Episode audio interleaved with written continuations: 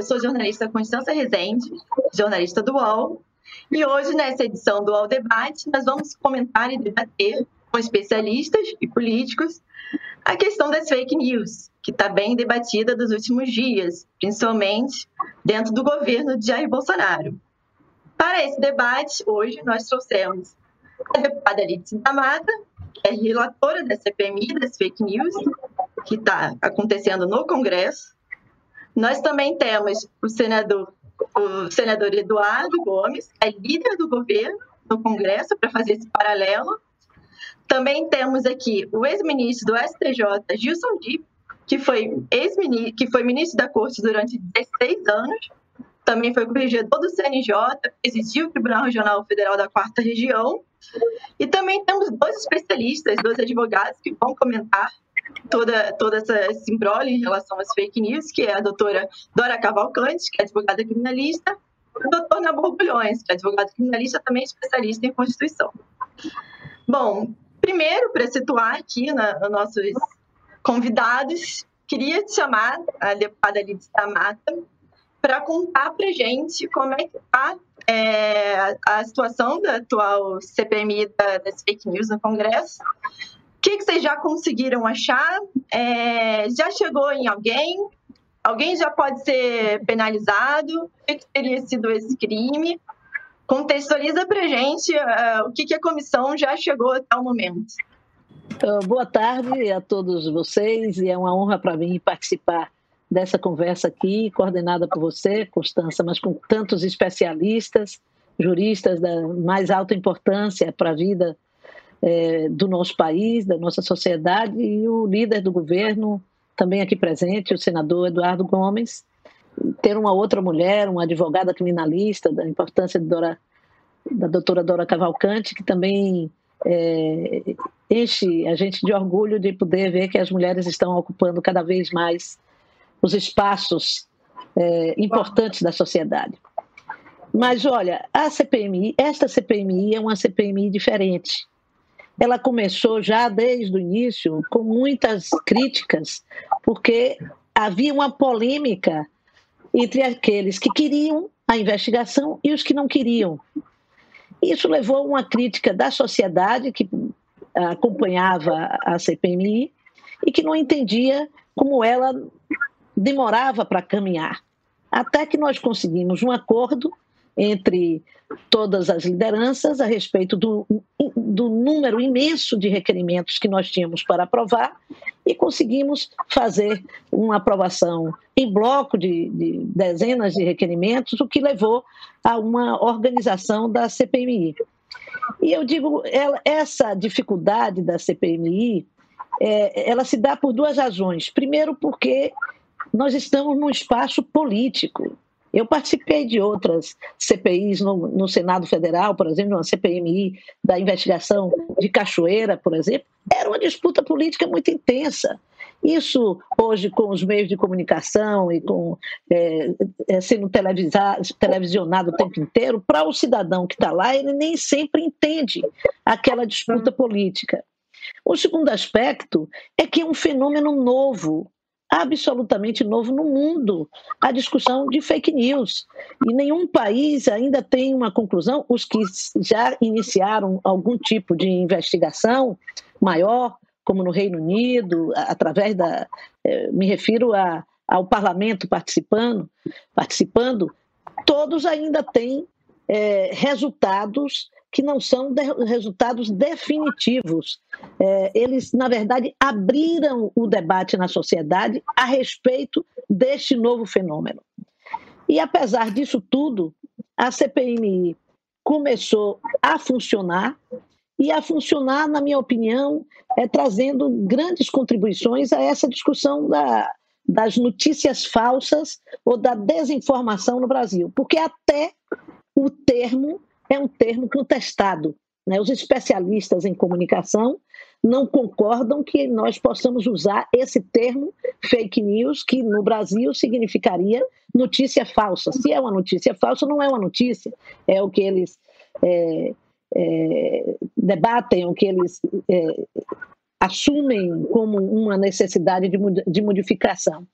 mas também o que é que é o fenômeno de fake, da fake news. É apenas uma mentira que se espalha?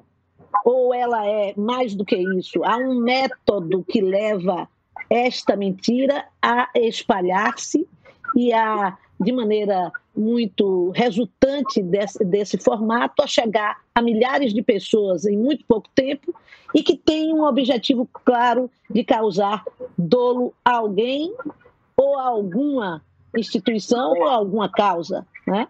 Este foi o debate que nós travamos com os especialistas, com juristas, com é, comunicadores, pesquisadores em comunicação, com técnicos é, de, de é, da área de tecnologia de comunicação, e depois com as entidades, as organizações da sociedade, a OAB, a ABI, enfim.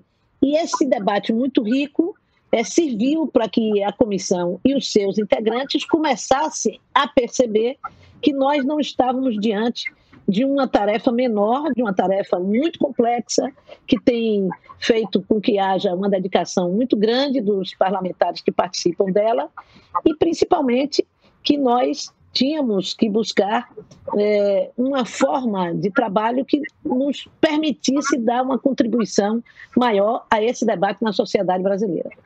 Quando é, iniciamos isso, é, nós ouvimos, após essa oitiva de especialistas, que resultou em mais de 20 audiências públicas, nós começamos a, a, a ouvir aqueles que foram indicados ou como testemunhas ou como ou mesmo que se colocaram à disposição da CPMI para falar.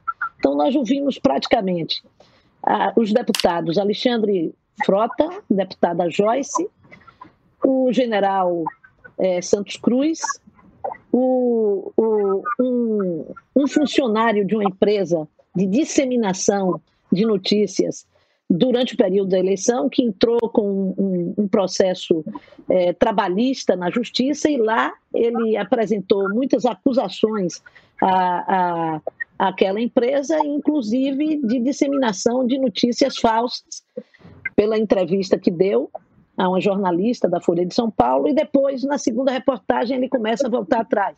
Ele foi chamado a, a depor e também o, o, o, o, acusado, né? a empresa acusada, o dono da Iacos, que é uma empresa destas. Também foi chamado um empresário que, é, é, que teria participado da campanha do presidente Jair Bolsonaro cedendo sua casa, cedendo seus espaços para se é, e que tinha sobre ele uma acusação de que pudesse estar financiando estas atividades. Ora, portanto, o que eu quero dizer é que, em primeiro lugar, a CPMI eh, não sou eu nem o presidente quem decide quem nós vamos ouvir. São os membros da comissão que colocam os seus requerimentos e nós é, depois de sua aprovação, fazemos uma seleção com base naquelas denúncias que existiram. A CPMI, por exemplo, começou a investigar, em primeiro lugar, os números que foram é, nos foram indicados por uma das, das plataformas, no caso do WhatsApp, é, por pedido da Justiça Eleitoral, já que um dos objetivos da CPMI era a investigação da notícia falsa feita nas eleições é, é, durante a campanha de 2018. Depois, né? assim, então, se havia uma. Esse, esse panorama que a senhora deu, depois a senhora também volta a falar um pouco de como é que está, de explicar mais a comissão. Mas eu queria, com esse Pronto, ótimo, para não demorar muito. Deu, eu queria passar um pouquinho a palavra para o senador Eduardo Gomes, né, que é líder do governo no Congresso, e já que o senhor citou, a senhora citou o presidente também, agora na sua explicação, eu queria ver com o senador o outro lado, como é que o governo está enxergando a CPMI, é, se o, como é que está observando o trabalho, se tem críticas, e como é que o senhor avalia atualmente a comissão? Cumprimento a, todos, Constância, que estão participando. Vou evitar citar nominalmente, porque acredito que vamos fazer isso durante as nossas exposições, né? Então, agradeço ao UOL por esse convite. Quero cumprimentar de maneira especial a deputada Lides da Mata, nossa senadora experiente, nossa relatora. É, esta CPMI, e também cumprimentar o ministro Gilson Tipe, o advogado Nabô Bulhões, a Dora Cavalcante e a todos que estão ouvindo e vendo esse debate. É, a CPMI, essa CPMI especificamente, nasceu de uma maneira inédita no Congresso Nacional, com a, pela primeira vez na história do Congresso, o autor do pedido de CPMI, o deputado Alexandre Leite, fica de fora da formação da direção da CPI e sequer participa como membro. Que não tira a credibilidade da CPMI, mas que deixa uma dúvida muito grande. Eu contribuí para o acordo de lideranças que tornou possível a instalação da CPMI, entendendo da boa vontade de apurarmos uma coisa absolutamente inédita. Dificilmente nós vamos encontrar no país um especialista sobre consequências de fake news, porque é um processo que eu entendo que tá, está em evolução. É, mas, num determinado momento, a CPMI ganhou dois, dois contornos absolutamente diferentes do seu propósito. Primeiro, uma carga muito grande, e não digo que é ilegítimo, mas muito grande, de espaço da oposição. 78,2% dos requerimentos foram formulados pela oposição e 13,3% de parlamentares ligados ao governo. Desses 13 aqui, a gente já deve ter uns 5 que são de pessoas do governo que, por um motivo ou outro, saíram do governo e encontraram também na CPMI. Essa é uma característica também dessa CPMI, de abrigo da ressaca das confusões do governo. Então, isso é preciso ser anotado. O que é que eu acho que a gente vai passar a partir desse momento? Debater a legitimidade nesse instante da CPMI, porque encontra-se sobre a mesa aí, além da decisão hoje do ministro Gilmar Mendes, que deve ser cumprida, mas nós, nós temos também uma questão de ordem sobre o pedido de prorrogação ele foi feito num período inadequado, sem prévia consulta aos líderes de partido para a sua leitura. Então, nós vamos ficar num limbo aí, num debate muito grande do funcionamento da CPMI, muito além do seu propósito. E eu o senhor foi contra a, gente... a, prorrogação da CPMI? O senhor foi contra a prorrogação da CPMI ou não? Queria que o senhor explicasse. Não estruturalmente contra a prorrogação, contra a apresentação a leitura do pedido da prorrogação na mesa do Congresso Nacional num período de pauta exclusiva da Covid-19. Então, o pedido de prorrogação nessa atmosfera, ele é inadequado, não encontra amparo regimental e por isso está sendo questionado. Eu acho que a CPMI teve, tem momentos interessantes, ela é um instrumento importante, a gente tem que tomar cuidado para não acontecer o que aconteceu com as últimas cinco CPMIs inclusive a do BNDES, que recebe uma carga política excessiva, com uma overdose de vaidades, de discussões sobre a ressaca da eleição de presidente da República e que não cumprem o seu propósito de dar sustentação a uma legislação eficiente. Se a gente tiver uma legislação eficiente, vamos discutir muito menos no âmbito da CPMI, porque o que nós acreditamos hoje é que existe uma confusão entre o que é fake news, entre o que é é, disputa política por um espaço novo, a plataforma nova de debate, que é a internet, que é o WhatsApp, e os crimes eleitorais, que devem ser apurados pelo Tribunal Superior Eleitoral. Então, é, o, o aspecto que essa CPMI deve servir, ele é muito mais amplo do que governo e oposição. E eu acho que em determinados momentos a gente perde esse foco, não a relatora especificamente, nem o presidente, mas os debates que a população brasileira começou a acompanhar que tem de tudo. Na CPMI tem de tudo. Teve até gente que foi depor por um propósito e acabou produzindo um mico e outro fato político, que foi aquele episódio do jornalista que foi para falar sobre a contratação da campanha do presidente Bolsonaro e acabou revelando que tinha, na verdade, sido contratado para trabalhar na campanha do, do candidato a presidente Haddad. Então, a gente precisa filtrar isso, precisa buscar, é, na, numa nova legislação, num marco legal específico e descobrir é, o que é cenário para cada propósito. O CPMI discute os crimes, indica o Ministério Público, mas a gente ainda tem uma falta muito grande de legislação e de entendimento, principalmente porque a gente sabe também que a fake news não ocorre só na plataforma do WhatsApp e da internet. Ele existe em jornal impresso, ele existe no dia a dia, ele existe nas relações comerciais. Então, a fake news é muito maior do que a gente, nesse momento, está discutindo na CPMI. O que não quer dizer que a CPMI pode ser eterna e que pode ser. A gente tem decisão judiciária hoje do ministro Gilmar Mendes garantindo o funcionamento e temos interpretação da ministra Rosa Weber falando que a CPMI defina o seu escopo, o que é a discussão específica de fake news. Então está muito amplo, está muito confuso e a gente espera que, voltando aí à normalidade do Congresso Nacional, que a gente encontre um pouquinho mais é, de estratégia do funcionamento, se ela continuar funcionando, ou então seja encerrada, o que manda o regimento, e que as condições políticas, o ambiente, dê, dê até condições para um novo instrumento, uma nova CPMI, ou uma comissão mais propositiva. Fizemos isso no Código Civil, no Código Trabalhista, numa série de outras leis que encontraram no Congresso Nacional uma versão muito mais objetiva e construtiva de análise de cenário e de consequência. Então, é, com todo respeito a todos os membros da CPMI, mas nós entendemos que hoje o problema da fake news é muito mais sério. Beleza. Obrigada, senador. Daqui a pouco eu passo a palavra para o senhor de novo. Agora eu queria ouvir o ex-ministro do STJ, Gilson Lippe.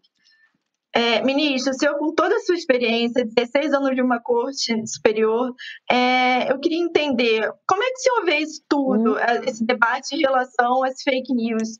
As fake news, elas são crime? É, qual seria a penalidade para esse tipo de ação? Isso pode ser investigado pelo STF da forma que está sendo? Isso pode ser investigado pela CPMI da forma que está sendo? Ou se acha que ganhou um, um, viés político. Como é que o senhor vê essa questão no, no âmbito jurídico, já que integrou uma corte durante 16 anos? Veja bem, um momento surreal, no âmbito político, jurídico e social, antes da pandemia, agora nós estamos potencializando ao máximo esse ambiente de segurança social crescido isso. Discutimos-se hoje aqui, por incrível que pareça, muitas dessas discussões têm como origem o Poder Executivo. Não há a menor dúvida. E isso faz com que o Congresso Nacional tenha atritos entre si e com os demais poderes.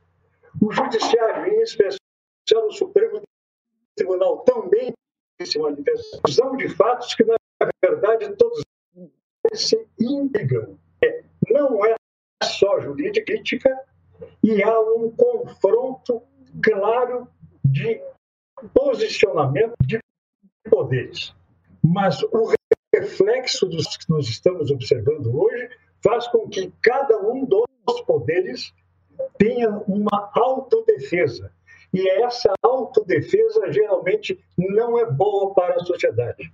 CPMI no Congresso é normal que tenha essas divergências, que o escopo dela ultrapasse aquele escopo previsto de sua instituição, é normal, principalmente tratando de fatos novos, como são fake news.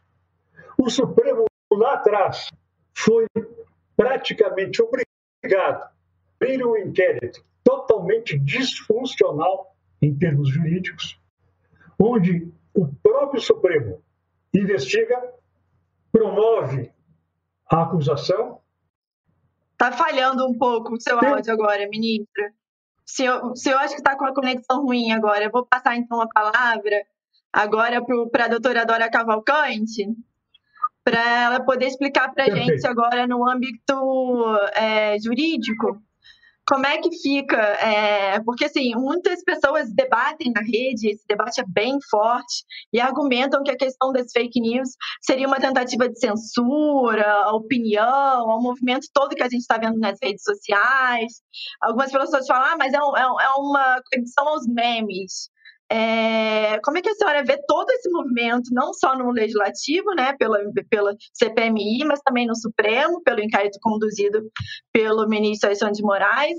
É, é, quais são as vias jurídicas em relação a, a, a fake news?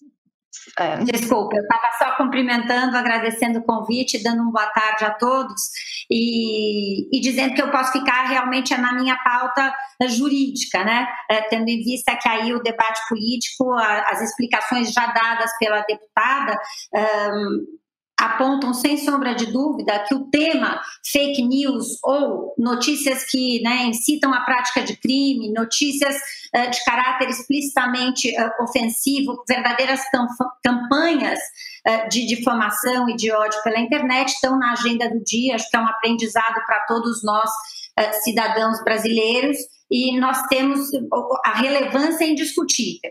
Então, é, eu gostaria de compartilhar um pouquinho com vocês os reflexos mais recentes dessa temática, né, que exorbita da CPI, estão merecendo realmente no âmbito do Supremo, é, porque é, nós temos duas decisões recentes, a meu ver, complementares, que são a decisão do ministro Celso de Mello determinando a abertura do inquérito policial a em face da presidência da República, né, Constança, e a decisão do ministro Alexandre de Moraes um, cancelando né, a, a nomeação uh, do delegado Ramagem como diretor-geral uh, da Polícia Federal. E, e, acho que a contribuição que eu posso dar é que a, a preocupação para um advogado é sempre a preocupação com o cumprimento dos ritos, da forma. Se eu não acreditasse né, na importância do devido processo legal e de como a gente tem que observar os ritos formais, eu teria escolhido outra profissão. Está é, tá aqui o, o doutor Nabor para depois dar a regra clara como ela tem que ser, mas acho que nesse momento o inegável é que as duas decisões, que, como eu digo, a meu ver, são complementares, são extremamente bem fundamentadas, né? são decisões uh, motivadas, uh, que destacam, claro, a excepcionalidade do momento que a gente está vivendo. Eu acho que é um momento excepcional que vem desde o, desde o processo eleitoral e agora, nesse cenário de pandemia, realmente toda, uh, todo esse cenário de funcionamento das instituições fica exacerbado, fica esgarçado mas são decisões muito importantes porque elas estão tratando do quê? Elas estão tratando dos limites dos poderes da presidência da República, né? Nós vivemos no regime presidencial, obviamente, que a presidência uh, no sistema brasileiro tem poderes uh, importantíssimos, né? tem um poder uh, realmente uh, muito grande concentrado na figura do presidente da República,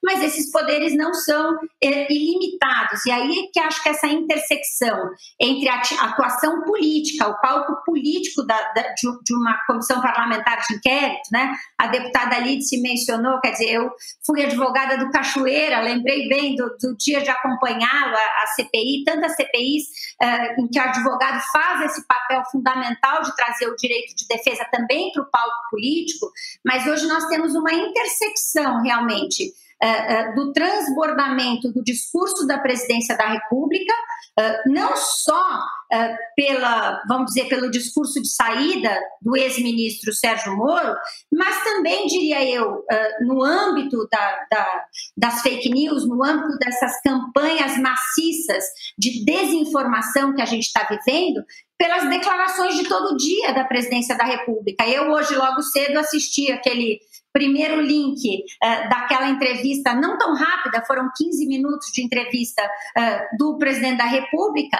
e, e, e, o que se enxerga ali no âmbito da cidadania é quase que uma provocação e um incentivo a essa agressividade e essas campanhas de desinformação. Então, nós temos realmente uma série de agendas, né? Nós temos a necessidade de investigar, creio eu que nesse, nesse momento há uma necessidade de investigar no âmbito político, as infrações, quando a gente diz de cunho uh, político, mas também a necessidade de investigar eventuais outros delitos. Realmente o momento ele, ele é extremamente preocupante.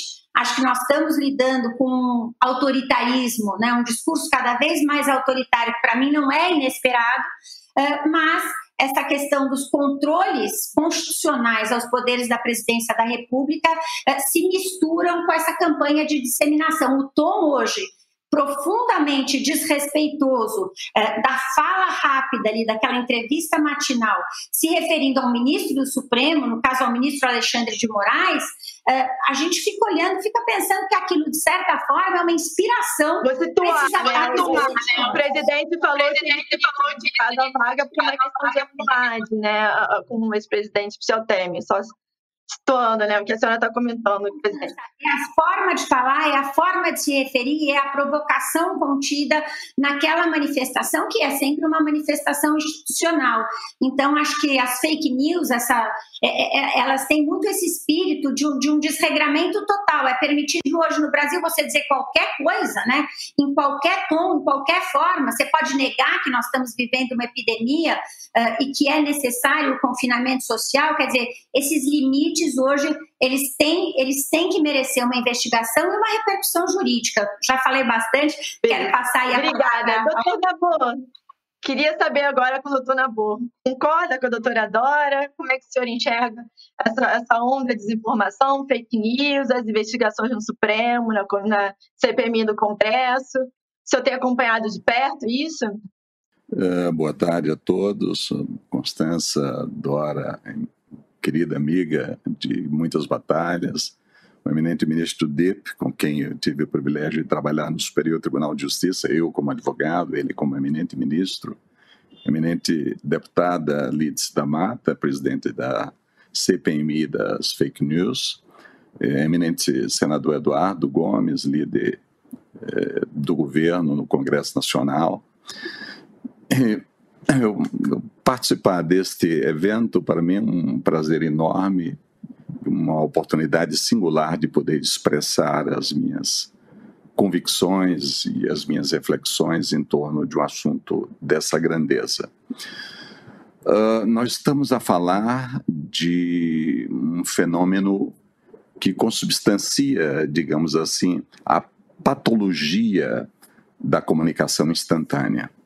A comunicação instantânea, que tantos benefícios trouxe e traz para a humanidade, também tem o seu lado patológico. Falar em fake news significa exatamente falar sobre a patologia das comunicações instantâneas.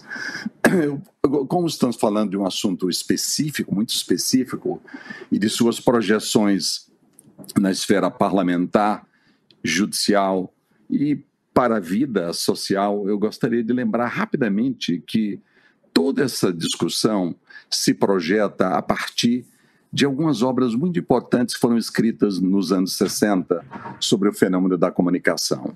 Quem quiser entender hoje um fenômeno contemporâneo das fake news teria que ler necessariamente Marshall McLuhan, grande pensador canadense, talvez o maior teórico das comunicações depois da prensa de Gutenberg, é? fiz reflexões notáveis sobre a comunicação na sua época, estamos falando nos anos 60. Escreveu obras notáveis como uh, Understanding Media, Mass Media, The Gutenberg Galaxy e principalmente The Global Village. Nessas obras, já nos anos 60, ele dizia que as comunicações se desenvolveriam nas décadas seguintes de forma tão intensa que o mundo se transformaria numa aldeia global. No, em meados dos anos 90, 30 anos depois uh, da, dele haver escrito o seu The Global Village, Aldeia Global, justamente surgiu a internet, em meados dos anos 90. Ele foi saudado, inclusive recentemente, numa edição especial do The New York Times, como sendo o profeta da mídia que previu a internet 30 anos antes do seu surgimento. The prophet of the media who predicted the internet 30 years before it was invented foi a manchete de uma matéria notável do New York Times sobre a matéria. O que não Isso previu... já previa ser crime, a criminalização da, da, de usar a internet para esse tipo de... Obviamente, ele, ele, ele previu a criação da internet e que ela projetaria consequências tão intensas sobre a vida das pessoas, das sociedades e das instituições que o mundo se transformaria numa aldeia global. E veja bem, esse fenômeno da comunicação instantânea que está tão presente em nossas vidas tem o seu lado extremamente positivo, mas tem o seu lado negativo, que é a patologia das fake news a que nós nos referimos e que constitui objeto do nosso debate. A proposta é discutir os rumos das investigações no âmbito parlamentar e judiciário sobre essa patologia, sobre esse fenômeno nefasto que pode trazer consequências não só para a vida das pessoas enquanto indivíduos, mas para a vida das pessoas enquanto entes sociais e para a vida das instituições, principalmente no Estado democrático de direito.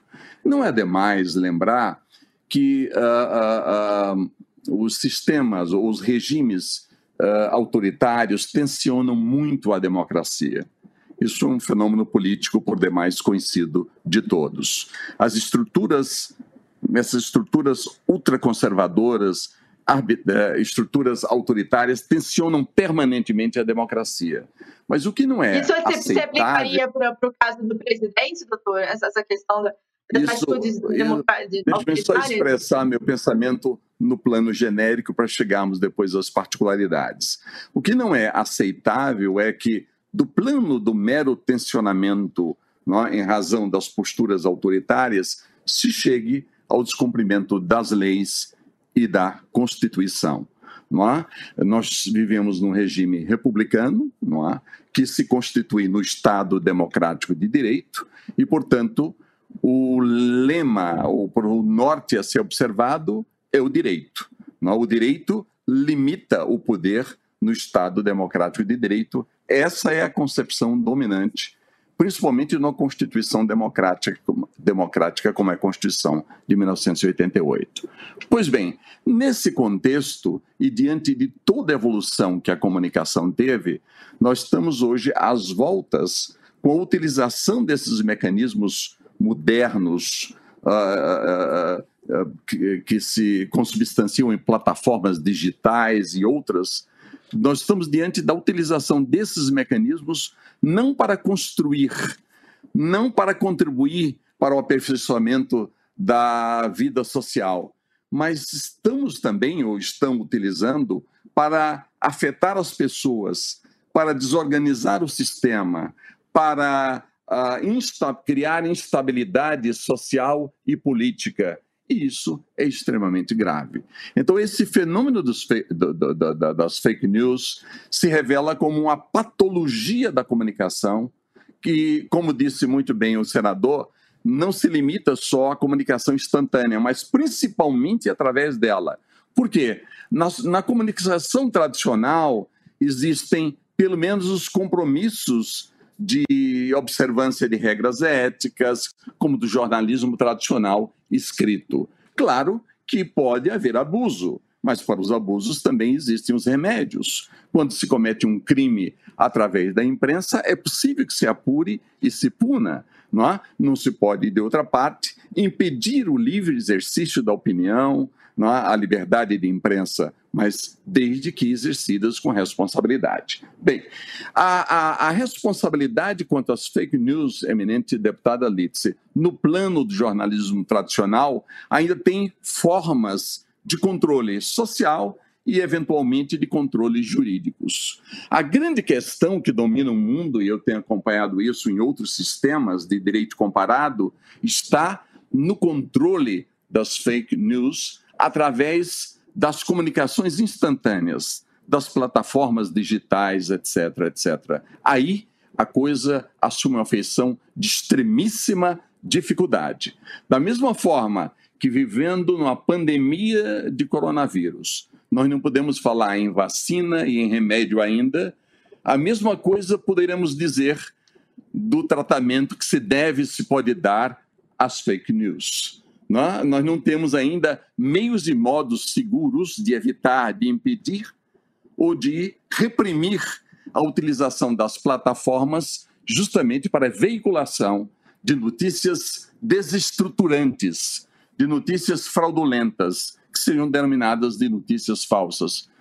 Não se cuida especificamente dizer que a notícia falsa seria um crime, mas o, o que se está a dizer é que a utilização da notícia falsa, desestruturante, fraudulenta, ela pode ser projetada para a sociedade com consequências desastrosas para a vida das pessoas enquanto indivíduos, e para a vida social e das instituições. Veja bem, uh, uh, Constança, através de, de, de, desses meios de comunicação digital, os indivíduos podem fazer reuniões sem liderança física, como ocorreu, por exemplo, em Hong Kong.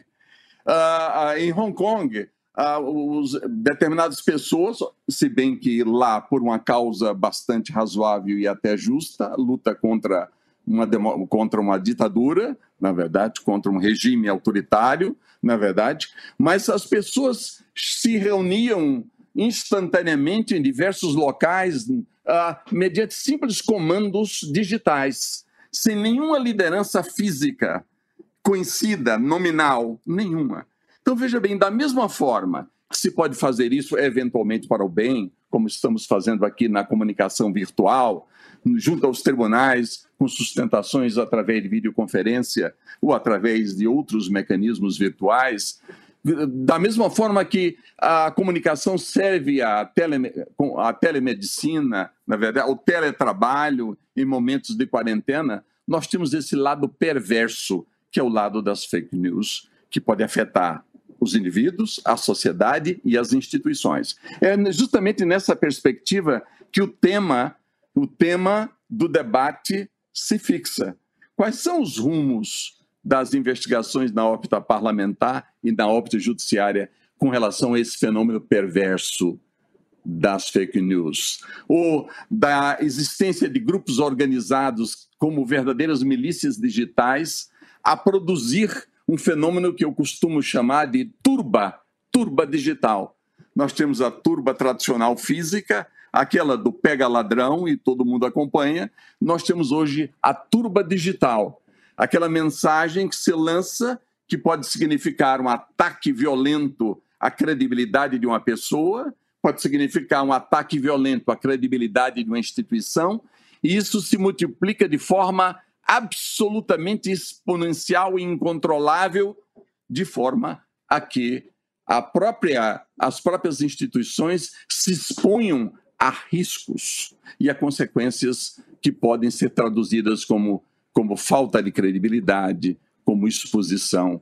Então, nós estamos diante de um fenômeno extremamente delicado. Por isso que eu vejo as iniciativas do Congresso. Não estou a falar em eventuais vícios que uma determinada CPMI pode internamente apresentar, alguma vicissitude, mas o parlamento se preocupar em se debruçar sobre o fenômeno para entendê-lo não é? e ao depois manifestar suas preocupações, reflexões e estudos, de forma a contribuir através da atividade legislativa, seja para impedir a utilização das fake news, seja para mitigar os seus efeitos, seja para responsabilizar os indivíduos que promovam fake news, isso é de todo elogiável.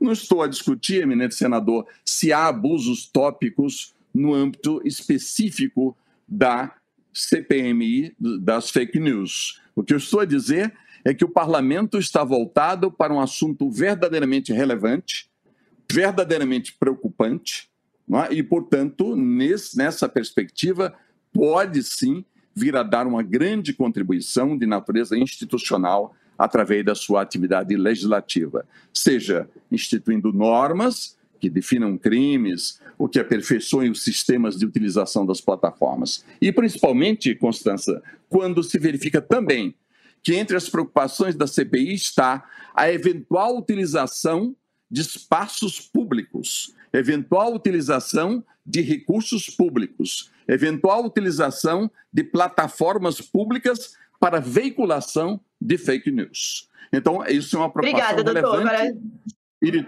e de, e de todo pertinente. A mesma coisa pode ocorrer, e eu posso voltar a falar, com relação à órbita judiciária. Os podcasts do UOL estão disponíveis em todas as plataformas. Você pode ver a lista desses programas em uol.com.br/podcasts. Recebe salário, faz transferência, pagamento, recarga de celular e até empréstimo, tudo sem taxa. PagBank, a sua conta grátis do PagSeguro. Baixe já o app e abra sua conta em 3 minutos. Eu só queria agora também entrar num outro assunto que surgiu polêmico nos últimos dias, que é a, a suposta convocação do ex-ministro da Justiça, Sérgio Moro, para a comissão, do qual o presidente da CPMI, senador é, Ângelo Coronel, já demonstrou que quer convocar o ex-ministro Sérgio Moro para depor na CPMI. Ele alega que aquele decreto que ele assinou, é, exonerando o delegado-geral da Polícia Federal, Maurício Valeixo, ele não teria, não teria sido com aval do ministro Sérgio Moro. Por isso teria uma, uma poderia ser considerado uma fake news e isso já justificaria o depoimento do Sérgio Moro na comissão. Mas também ele disse que vai aproveitar para questionar é, todas essas denúncias que ele, ele, que ele disparou contra o presidente na semana passada, de influência, investigação, de querer ter acesso a inquérito sigiloso. E eles aproveitariam esse gancho na comissão para questionar o ministro o que, que ele tem, o ex-ministro, o que, que ele tem ainda que poderia configurar uma ilegalidade cometida pelo presidente. É, eu queria primeiro começar com o senador Eduardo Gomes. Como é que o senhor enxerga essa, essa convocação do, do ex-ministro Sérgio Moro para depor na comissão? É, é válida? É, não é? é, é seria justificável? Não, é, primeiro, eu não sei se a, senadora, se a senadora, se a deputada Lides queria falar primeiro alguma coisa, que ela levantou a mão. Já, já tá, ah, eu respondo, então. Após ele falar. Tá. Bom, eu queria primeiro concordar com o que disse o doutor Nabol Bulhões e o ministro Gilson Dipp com relação à necessidade é, para que a gente evite esse confronto de poderes, na sua essência. Mas a gente sabe também que enquanto você não encontra o instrumento adequado e que todos estão falando em tempo de pandemia, cada um no seu canto, a gente não consegue essa qualidade, esse momento.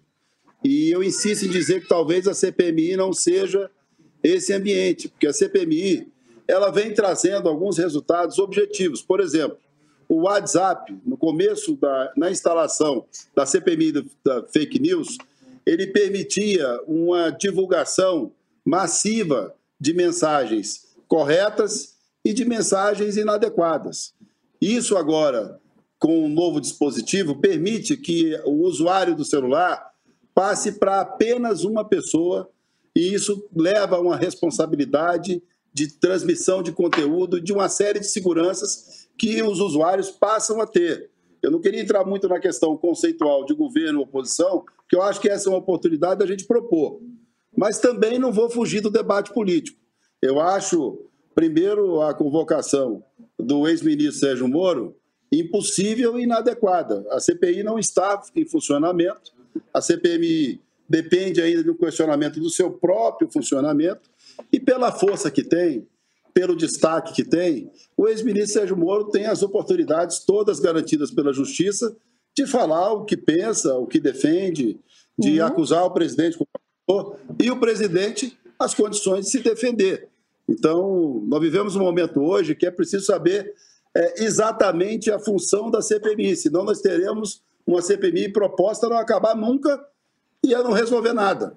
É isso que eu estou querendo dizer. Quando uh, o doutor Nabô fala sobre a questão de plataforma, sobre a questão uh, das novas ferramentas, é o que eu insisto em dizer. Fake news não existe só nessas plataformas tradicionais. Quando qualquer jornal do Brasil coloca em discussão qualquer tema e que houve nove parlamentares absolutamente de uma posição só, a gente está desequilibrando o jogo democrático da imprensa, o direito é, ao, ao usuário de ter várias opiniões. Então, essa, essa briga vai continuar, mas não exatamente no ambiente da CPMI, porque ela precisa primeiro se estabelecer. Então, o ministro, porque não há requerimento esse requerimento não foi aprovado e a CPMI efetivamente não está funcionando no momento.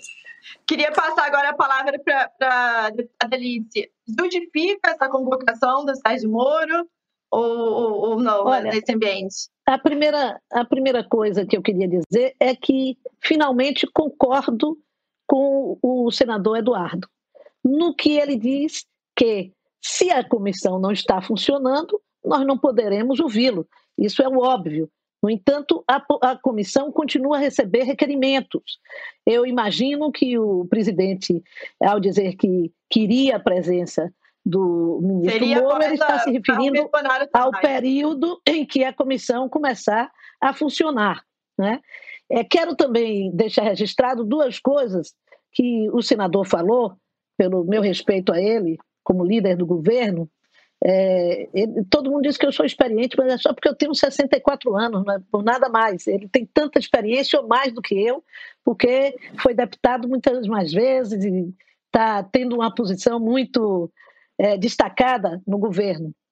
É, fala a respeito de que a, a CPMI não poderia funcionar num tempo em que se discute pandemia.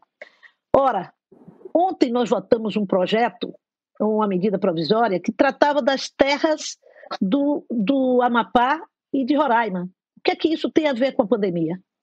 Antes de ontem, nós votamos uma medida provisória que trata da, da é, nova, da criação de uma nova instituição, a transformação da Embratur em autarquia em uma outra coisa.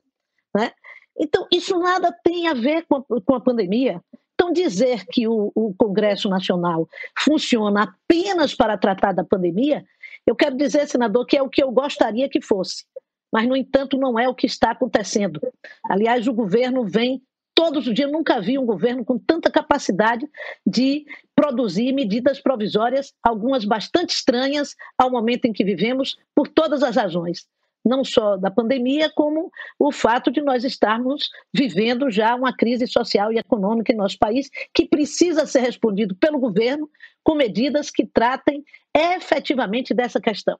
E esse é o nosso e sobre desejo. A questão da nossa, convocação do ex-ministro. É, Quanto à convocação do ex-ministro, eh, o requerimento se justifica. A proposta de CPI na no própria Câmara dos Deputados só para investigar o depoimento do ministro Sérgio Moro. Isso, se for possível, acontecer no momento de, de, de, trabalho remoto. O que acontece é que o Congresso não está funcionando com suas comissões no período de trabalho remoto. Acho, no entanto, que é possível rediscutisse isso se o Congresso sentir a necessidade de viabilizar isso. Quero destacar também mais uma coisa, um diferencial entre o processo de investigação jurídico e o da CPI. A CPI, eu não sou uma, uma julgadora, entre aspas, é, monocrática, como é um ministro do Supremo. Eu só ponho é, é, para ser ouvido algo, alguém ou alguma instituição que foi aprovada por maioria na comissão. E o governo tinha maioria na CPMI. Se não votava os seus deputados, os senadores lá, era um problema do governo. Mas um governo recém-eleito, com a maioria da sua base parlamentar, a oposição é sempre minoria. Então, essa justificativa é mais uma tentativa de desqualificar a CPMI como parcial, coisa que é impossível provar porque todas as decisões são coletivas. É, voltando à questão da CPMI, que eu acho que é o centro dessa discussão e não esse problema é, político nosso, em que eu apenas não quis deixar de responder.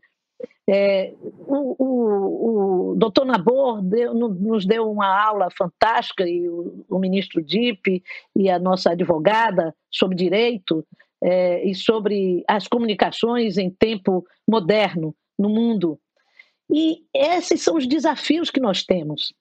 A comunicação, ao se modernizar e trazer a internet, ela criou uma, uma um, um novo problema para a humanidade, que são as redes sociais, que não se dizem e não se reconhecem como meio de comunicação, mas que atuam como se meio de comunicação fosse na divulgação de informações. Esse é um dos problemas. Outro problema, se tratando de uma aldeia global, e empresas que se colocam é, num canto do mundo, elas podem, ao vir atuar no Brasil, desrespeitarem a Constituição brasileira? É, se nós estamos na Alemanha, é, a Alemanha a sua Constituição, o seu governo, considera o fascismo um crime. No Brasil, o racismo é crime. No Brasil, atentar contra a democracia é crime. As redes sociais podem ter a liberdade de continuar permitindo que sejam divulgadas é, e organizados grupos dentro da, da rede, existem perfis dentro da rede social que tem o seguinte é, slogan, portanto, a seguinte bandeira de organização, pela volta do AI-5 o que é até estranho. Deputada, deixa eu passar agora. Daqui a pouco eu passo para a doutora Dora, que pediu a palavra, mas primeiro o ex-ministro do STJ, o Gilson Gip, porque a conexão dele melhorou um pouquinho agora. O senhor estava falando, né, da, de como é que isso poderia estar tomando espaço político, embate, né, provocando é, embates entre vários poderes, com toda essa pandemia, né? Que, que, que senhor tá, como é que o senhor está vendo isso? Está ganhando um teste político muito forte essa questão da investigação das fake news? O presidente da República, ele governa para as redes sociais. E aí a importância que o Nabor deu no aspecto conceitual, o que é rede social, quais são as suas virtudes e suas uh, de seus defeitos. O Supremo Tribunal Federal foi obrigado a tomar uma iniciativa própria para apurar ameaças e notícias falsas em relação ao seu funcionamento. O presidente da República é tolhido na nomeação de um, do supervisor, do diretor-geral da Polícia Federal. O ministro Celso de Mello investiga os fatos alegados pelo ex-ministro da Justiça e que não foram desmentidos pelo presidente da República, num contexto de diferenças conceituais e políticas muito amplas no período de pandemia. Eu quero dizer que tudo isso, as redes sociais, as fake news, por trás e faz de um liame entre todos esses processos que estão no Supremo por moto próprio, quando o Supremo é provocado, quando a CPMI se debruça sobre divergências políticas e ela tem um escopo totalmente diverso, no sentido de apuração de fatos. Então, tudo isso traz uma necessidade de que o Supremo Tribunal Federal, e eu não gostaria disso, não gosto de ativismo político, mas o Supremo Tribunal Federal foi praticamente obrigado a conferir os princípios constitucionais da administração pública. Princípio da pessoalidade, da impessoalidade, princípio da moralidade e do interesse público ao tolher uma manifestação, uma decisão do presidente da República. E ele não pode se dirigir, como disse agora a Dora, não pode se dirigir nominalmente a um ministro que, mesmo que individualmente, monocraticamente, ele fala em nome do Supremo Tribunal Federal. Então, o período é de extremo desgaste. E me parece que, neste momento, em que, inclusive, o governo que está eivado de militares se manifesta desse modo, e todo dia, uma declaração diversa, o presidente desmente o novo advogado-geral da União, imediatamente após a sua posse. Tudo isso levando, sim, e talvez, e a CPI também já está sendo levado para isso, a manifestações judiciais excessivas que seriam desnecessárias, mas que são muito abrangentes, focadas, certeiras nesse momento e o Supremo está, com isso, garantindo os direitos fundamentais, está garantindo a prorrogação da CPMI, porque se ela fosse totalmente inócua, o ministro Gilmar não teria defendido essa liminar. Enfim, um momento de uma reflexão extrema, mas eu não tenho dúvida que o cador dos problemas existentes hoje no Brasil basicamente se refere ao poder executivo, inclusive no trato da pandemia. E pandemia não é fake news. A pandemia é concreta, é palpável, é visível, é sofrida. E não é possível que, dentro de um quadro desses, nós tenhamos que deslocar o nosso interesse em relação à vida humana e à saúde pública para ter que acionar o Supremo Tribunal Federal para pôr limites na exacerbação de um poder autoritário que se manifesta cotidianamente. Era isso, Constância. Deixa eu passar agora para a doutora Dora. Obrigada, ministro. Obrigada. Eu passar a palavra para a doutora Dora que pediu a palavra. Não, Constância, eu não poderia concordar mais com o ministro Dipp, com, com a fala do ministro Dipp, e a minha anotação, aquela hora eu levantei a mão em respeito até ao, ao senador Eduardo Porque eu tenho uma discordância quando a gente está falando da questão das, das fake news ou da máquina de disseminação de notícias, é, é, lógico que a gente pode problematizar e dizer que esse fenômeno se dá por qualquer manifestação da imprensa. Mas o anonimato, para mim, é chave né? É, é, é, como um diferencial. É, doutor Nabor é, fez essa explicação é, sempre, como sempre, né, doutor Nabor? É, uma alegria estar com o senhor, porque o senhor tem essa cultura jurídica que nos deixa todos encantados. Né? É, a mesma. É como aquele prazer do advogado que vai ler uma decisão do ministro Celso de Mello, favorável ou contrário, mas sempre revestida com da maior cultura jurídica. A minha discordância, então, uh, senador, respeitosamente, é que essa questão do anonimato e da massificação fazem toda a diferença, né? Como disse o ministro Dipp, a, pandemia, por exemplo, é uma realidade. Então, negar fatos científicos uh, por meio de uma máquina de, de envios de WhatsApp, olha que importante conquista da CPMI essa questão que o senhor mesmo mencionou dos limites de envio de WhatsApp, né? E, e também, fazendo um contraponto aí, é, é, claro que a gente tem esse cenário mais macro e até é muito interessante voltar para a década de 60 e imaginar como nós vamos estar daqui a 10 anos, mas fato é, é, é que o assunto não poderia ser mais presente, porque ele já está impactando cotidiano, né? Os efeitos já vêm afetando, afetaram o processo eleitoral indiscutivelmente, né? A, a, aquele documentário sobre o Cambridge, Analytics deixa a gente assim numa angústia uh, sem tamanho. Então já existe esse impacto sobre o processo eleitoral e agora inequivocamente a condução das estratégias, eu não diria nem de enfrentamento ao, coronavírus, mas a sobrevivência da população, né? É, que não pode trabalhar e que precisa sim do apoio financeiro do governo, precisa é, de um apoio emergencial, é, é uma questão que a gente já está sofrendo impacto imediato na, nossa vida.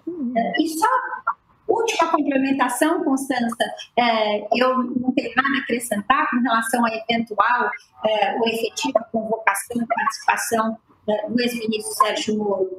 No, ambiente político da, da comissão parlamentar mista, mas é, é fato que a requerimento da, da Procuradoria-Geral da República, né, na petição 8852, já determinada, portanto, a instauração uh, do inquérito uh, para investigar uh, os fatos noticiados, os, os, potenciais fatos noticiados na petição do PGR, existe um pedido específico para que o ministro, ex-ministro, apresente as evidências que ele teria em prol é, das alegações que fez na sua entrevista. Então, no âmbito jurídico da investigação, né, é, hoje nós já temos esse cenário com prazo determinado de 60 dias para é, que o inquérito ocorra, né? E com essa particularidade, eu agora vou fazer 50 anos, a gente já está também, o brasileiro treina em, em processo de impeachment, é, sistema, né, como se procedem é, a, a, a, apuração dos crimes de responsabilidade, dos crimes comuns. Então, com essa nuance é, de que como se trata de um pedido da Procuradoria-Geral para crimes comuns, é, a investigação é, deve correr independentemente da autorização uh, da Câmara, porque a autorização ela fica reservada para um eventual momento de um oferecimento da denúncia, mas não para agora. Então, agora nós já teremos, de alguma forma, uma investigação e uma apuração do que tem a dizer, uh, porventura, uh, o ministro Sérgio Moro, que gosta desse procedimento das delações, não é, doutor Nabor? Que já é tão afeito doutor, esses mecanismos. Eu queria, eu queria questionar o doutor Nabor também, porque é, o senador Eduardo Gomes ampliou um pouco nessa questão do debate sobre o que é fake news. Ele ah, chegou a mencionar a questão que poderiam também ser é, incluídas os jornais, revistas que poderiam propagar também fake news, segundo ele, nesse conceito. Eu queria entender, doutora o que, o que seria crime na fake news? Uh, essa questão da piada, dos memes, dos robôs, ou também poderia ser incluído para jornais, que nem o senador Eduardo Gomes falou. O que, que, o que, que, é, o que é fake news criminal, na, na sua opinião? Muito bem. Uh, no, do, dois, duas linhas uh, podem ser traçadas com relação aos veículos que podem veicular fake news. O jornalismo tradicional pode fazer isso, como esse jornalismo, entre aspas, que jornalismo verdadeiramente não é, mas essa comunicação instantânea pelas vias e plataformas digitais. Que, que, trai, que essas comunicações são mais problemáticas porque, como disse Dora, elas são realizadas invariavelmente de forma anônima. Então não há quem responsabilizar. Nem quando elas são feitas através de plataformas famosas como Facebook, Google, etc., eles se responsabilizam pelas matérias que transitam através dessas plataformas. Por quê? Porque elas não se definem como jornalismo tradicional. Então, veja bem como é difícil essa responsabilização. Já no âmbito do jornalismo tradicional, além dos compromissos éticos que a imprensa se impõe ou busca se impor, alguns veículos mais do que outros, é verdade, há um sistema sério de responsabilização criminal, inclusive, na verdade civil, não é pelos crimes veiculados, pode-se responder, porque a matéria é assinada, quando não é assinada, responde o editorial do jornal. Quer dizer, é um sistema de responsabilização que pode ser acionado no plano penal e no plano civil, no que respeita às indenizações por danos morais. Mas isso não ocorre quando a matéria é veiculada através dessas plataformas abertas, sem controle. Foi por isso que o Supremo Tribunal Federal, quase que num ato de, auto, num ato de autodefesa, para usar uma expressão feliz do ministro Depe, ele instaurou um inquérito, o inquérito das fake news, o primeiro que tanta controvérsia gerou e ainda gera no que pertine à, sua constitucionalidade. Mas eu diria que foi quase que foi um ato de autodefesa. Por quê? Porque o Supremo Tribunal Federal, que tem uma relevância imensa na vida institucional do país, basta verificar a sua história, é, é fundamental como, como ente contramajoritário para garantir direitos, não é? na, para garantir direitos, para velar pelo equilíbrio entre os poderes, não é verdade? Para apurar crimes que sejam cometidos por autoridades que estejam submetidas à sua jurisdição. Então, veja, veja bem, o Supremo Tribunal Federal, que uh, traduz, digamos assim, que é o ápice do poder judiciário, que simboliza o poder judiciário do país, né, ele teve que instaurar um inquérito para se proteger para proteger os seus ministros, seus familiares, etc. Num contexto em que há uma grande controvérsia constitucional sobre a legitimidade da instauração do inquérito. Tanto é assim que isso dividiu o próprio Ministério Público Federal, dividiu a Procuradoria-Geral da República a anterior procuradora-geral se insurgiu contra a instauração de ofício, ao fundamento de que feria o princípio da, quer dizer, o, sistema acusatório previsto na Constituição e disciplinado nas leis infraconstitucionais, e o atual, o atual procurador-geral já se manifestou favoravelmente à manutenção do inquérito. Até eu diria, para além da discussão constitucional, que é muito séria e relevante, sobre se é possível se instaurar um inquérito de ofício em razão do princípio acusatório. Isso é uma questão muito séria. Eu tenho muito cuidado com relação a esse tema, tenho muita reserva com relação ao tema. Ele só pode ser visto num contexto de extrema excepcionalidade. E olha lá, mesmo assim, com as reservas constitucionais, essa matéria parece ter sido superada pela adesão que o atual procurador-geral manifestou à investigação. Então, isso nos alivia na perspectiva de que, a partir daí, o procurador-geral, como, como representante do Ministério Público Federal, haverá de ter a sua participação efetiva, até porque, no, do ponto de vista das consequências da investigação, jamais se poderia imaginar que o Supremo pudesse propor uma ação penal. Quer dizer, a ação penal com relação a autoridades que tivessem foro no Supremo só poderia ser proposta pelo, pela Procuradoria-Geral da República. Mais, é mais ainda.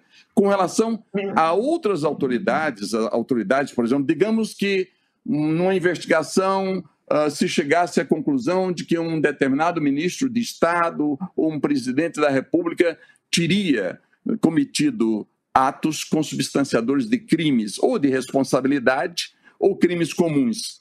A iniciativa com relação ao crime de responsabilidade poderia ser de qualquer cidadão, mas com relação ao crime comum só poderia ser do Procurador-Geral da República. Eu diria. Doutor, agora além eu vou. desse Só inquérito, mais cinco, o nosso, o nosso tempo estourou, a gente só tem mais quatro minutos, quatro a cinco, e vai terminar. Isso, posso só Então, acrescentar uma palavrinha? Infelizmente, Existe- eu, eu- eu só queria agora, né, né, só para a gente então terminar e emendar né, na- nas suas palavras finais, porque a gente vai ter que ouvir rapidamente também a despedida do, do- dos outros quatro. Pode então finalizar e já com a sua mensagem final.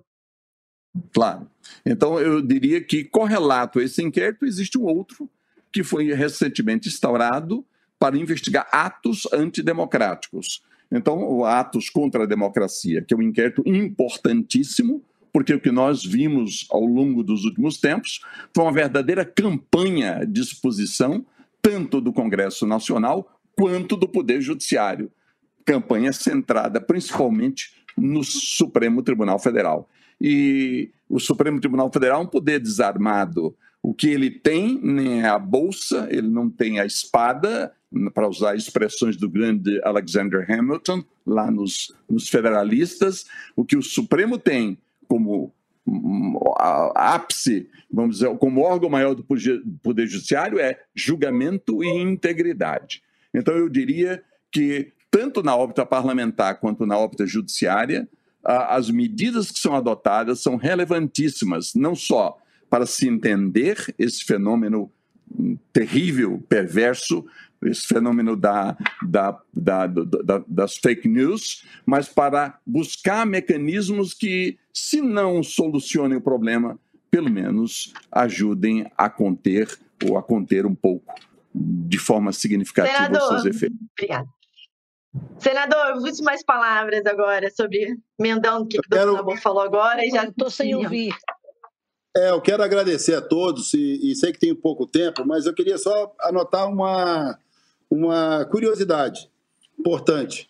É, nós estamos falando de fake news e como personagem central, em determinado momento, com todo direito, porque é uma questão de, é, de notoriedade, mas o presidente da República, mesmo que não concordem com o que ele fala, é o único político brasileiro na história recente da democracia que fala todos os dias. Quando a pessoa fala, ela, há uma responsabilidade, uma, uma consequência uninominal, mesmo sendo chefe do Poder Executivo, que teve 57 milhões de votos, que se elegeu e está agora tendo ah, um momento de enfrentamento. Mais de 20 estados já tomaram medidas com relação ao isolamento e o presidente responde sozinho por essa questão. Então, com toda a controvérsia, todos os dias o presidente Bolsonaro fala o que pensa, paga por essas consequências, corrige quando precisa corrigir, é, é, discute com a população pessoalmente. Isso não é fake news, isso é fato. E o que, o que ocorre com relação à CPMI e as consequências do, do uso do aparato eleitoral, os dois partidos estão por isso. O ex-candidato a presidente Haddad, presidente também, e existem as instâncias de apuração. Portanto, eu queria só resgatar isso, porque é muito importante que a gente também veja o que permeia de fake news quando eu falei da questão da imprensa. Dizia Gabriel Garcia Marques que ah, a ética deve co- acompanhar o jornalismo assim como o zumbido acompanha o besouro. Então, eu quero agradecer essa oportunidade desse debate. Eu tenho certeza que daqui saíram ideias importantes para reformulação, para discussão com relação à, segura- à segurança nas redes so- sociais. E ontem nós tivemos a prorrogação da Lei Geral de Proteção de Dados. Muito importante para tudo isso que nós estamos discutindo. Vai ficar para maio de 2021. Então, a garantia dos direitos individuais, a garantia da democracia, através é, das suas consequências, mas com o processo sempre direto da eleição soberana, democrática, com todos tendo condição de colocar suas ideias e ocupar cargos públicos, como é isso que está acontecendo. Com a deputada, a, a, nossa relatora, Alice da Mata, é quando eu disse experiente, que foi prefeita de Salvador, grande senadora da República e é grande deputada. Por isso, com todo o meu respeito. E a todos aqueles que colocaram aqui as suas contribuições. Portanto, CPMI da fake news vai passar por uma discussão da própria existência, mas o ambiente para combater fake news é muito mais amplo, é muito mais da sociedade, do direito, é, é, do cidadão, do que só na questão da CPMI, que tem sim uma carga política importante. Muito obrigado a todos. Ministro, quero suas palavras finais agora, diante de todo esse debate, resumindo. Sim. Eu só espero que, em face de todos esses acontecimentos sociais, políticos, jurídicos, que nós vamos sair com uma democracia, mesmo maculada, fortalecida. Ih, cortou, acho que. Bom, deputada, a senhora voltou agora que eu tinha pulado a senhora, porque teve um problema na sua conexão. Quero pois saber é. suas considerações finais. Ministro, deixa eu passar para a deputada Lins, depois volta o senhor e caiu a sua ligação de novo. Diga. Olha, brevemente, perdoe, eu fiquei esse, esse último bloco aí, é, perdi a participação certamente valiosa do senador Eduardo Gomes, a quem quero render também minhas homenagens. Bom, ministro, então finaliza, finaliza o seu desfecho, por favor. É só para encerrar, esperando que o Congresso Nacional Poder Executivo, o Supremo Tribunal Federal, saibam exercer com dignidade suas funções. Que o presidente governe. Ele foi eleito para governar. Governe. Que o Supremo se manifeste dentro dos limites de suas atribuições. E que o Congresso Nacional, que é a casa do embate por natureza, cumpra com dignamente sua missão, leve a cabo a defesa da democracia e do Estado de Direito sem tergiversar. Muito obrigado a todos. Obrigada, ministro. Doutora Dora, suas últimas palavras do debate. Agradecer a participação aqui hoje. É, acho que nada mais importante nesse momento de isolamento e tantas dificuldades do que a conversa respeitosa, né? A conversa em que uh, as pessoas não só falam o que elas pensam, mas ouvem e aprendem também. Cumprimentar a competência política do senador Eduardo Gomes, senador que conseguiu ainda achar uma forma de elogiar a presidência nesse momento em que eu mesma vejo só vício, o senhor foi muito bem em elogiar essa característica de falar publicamente, que de fato é uma característica é, nobre por parte de um político. E eu não posso encerrar esse momento, que nós estamos tratando de notícias falsas ou de disseminação de fake news, é, sem pedir para que as pessoas reflitam muito mesmo eh, sobre o conteúdo do tipo de informação eh, que elas querem compartilhar, do tipo de fala, né, que mensagem trazer à população brasileira tão vulnerável, tão fragilizada nessa sociedade desigual uh, em que a gente vive, nesse momento de pânico e medo. Né? Eu entendo que não há como uh, descartar as medidas de proteção social, as medidas de é, é, é, e que é o momento de chamar aqueles que podem, de garantir a saúde e a sobrevivência daqueles que não podem. Então, a gente tem que ter em mente nessa dinâmica do debate que tem que ser informativo e científico e não é, negacionista e amalucado, tá bom? Muito obrigada, um abraço a todos. Obrigada, obrigada nossos convidados por participar desse debate. Acho que aqui foram colhidas bastante informações sobre fake news, debate jurídico, político. E queria agradecer a participação de todos pelo debate, que foi ocorreu tudo bem. Obrigada.